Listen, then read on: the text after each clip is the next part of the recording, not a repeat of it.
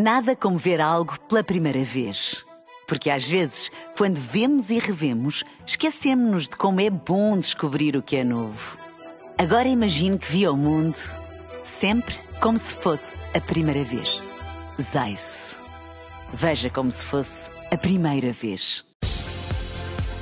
Na rádio, no digital, em podcast.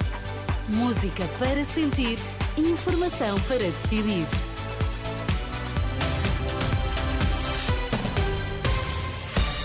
Boa noite, Pedro Queiro. Que notícias é que estão em destaque esta hora? Boa noite. Há mais de 120 mil alunos com dislexia e as escolas não estão preparadas. Para a semana regressam as greves que prometem afetar a circulação de comboios.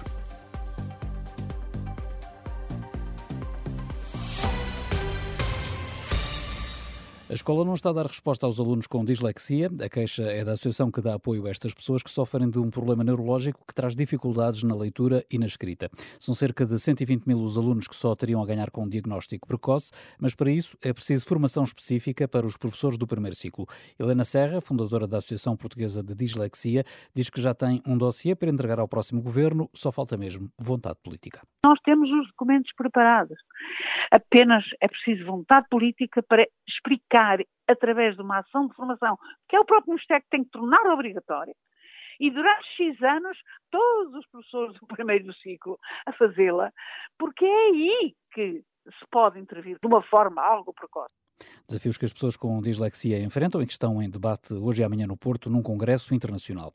208 mil pessoas inscreveram-se para o voto antecipado, avança o Ministério da Administração Interna. São números que ainda assim mostram uma forte quebra face às legislativas de 2022, quando se tinham inscrito 315 mil pessoas.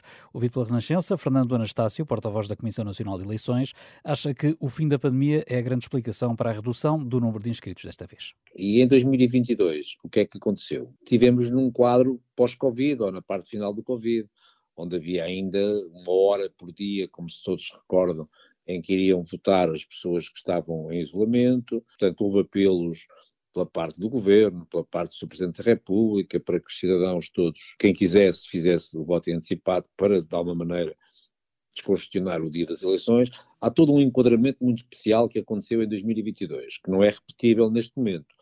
Fernando Anastácio, porta-voz da CNE, em declarações ao jornalista Alexandre Bantes Neves, o voto antecipado decorre já no próximo domingo, dia 3. E, entretanto, António Costa apela aos indecisos para que façam a sua escolha até ao dia 10 de março. O ainda Primeiro-Ministro lembra que as eleições legislativas vão determinar o futuro do país. Aquilo que eu espero é que os eleitores todos eh, reflitam. Eh, eu sei que as sondagens valem o que valem, mas aparentemente todas dizem que há um elevado número de indecisos.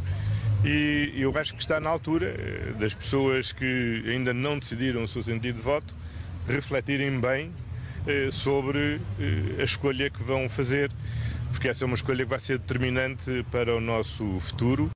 Recordar que as mais recentes sondagens apontam ainda para perto de 20% de indecisos. Uma em cada cinco pessoas que podem votar ainda não sabem onde colocar a cruz no boletim de voto.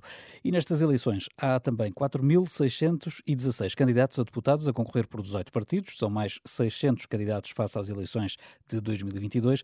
A Renascença quer dar-lhe a conhecer quem pode eleger no dia 10 para a Assembleia da República e no site, em rr.pt, encontram a página interativa com o título Quem quer ser deputado e onde pode conhecer quem concorre pelo seu partido no seu círculo eleitoral.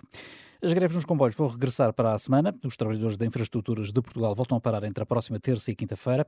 Como tem sido o hábito, prevêem-se fortes perturbações na circulação da CPI e da Fertagos, embora tenham sido decretados serviços mínimos. Quem já tenha comprado bilhetes para comboios de médio e longo curso pode obter reembolso ou trocar para outra data. O Fisco alerta sobre um SMS fraudulento, avisa que há contribuintes a receber mensagens falsas eh, nas quais lhes é pedido que liguem para um número onde alguém atende e se identifica como sendo da autoridade tributária. A mensagem refere que foi feito um acesso bancário não autorizado. O Fisco aconselha que estas mensagens sejam apagadas. Afinal, a região de Santarém vai manter resposta cirúrgica para quem tem cancro da mama. A Unidade Local de Saúde do Médio Tejo, que inclui os hospitais de Abrantes, Tomar e Torres Novas, conseguiu reverter a decisão da direção executiva do SNS e vai agora avançar com a criação de uma unidade multidisciplinar de, dedicada ao cancro da mama. É uma especialidade que tem forte impacto na região. Nesta altura, esta unidade está a seguir eh, cerca de 260 pessoas com esta patologia. O Ministério Público arquivou inquérito à morte de uma mulher de 87 anos, depois de ter recebido alta do Hospital de São Francisco Xavier, em Lisboa. A informação foi dada pela Procuradoria-Geral da República, à Renascença. A idosa que estava acamada há dois anos morreu na ambulância a caminho de casa, um caso que ocorreu em novembro. Dois menores foram constituídos arguídos eh, por suspeitas de assalto ao Instituto Superior de Leiria, na madrugada de terça-feira. Os jovens de 16 e 17 anos terão arrombado a porta do Isla, de onde roubaram diverso material de escritório também equipamentos eletrónicos. Nada como ver algo pela primeira vez. Porque às vezes, quando vemos e revemos, esquecemos-nos de como é bom descobrir o que é novo.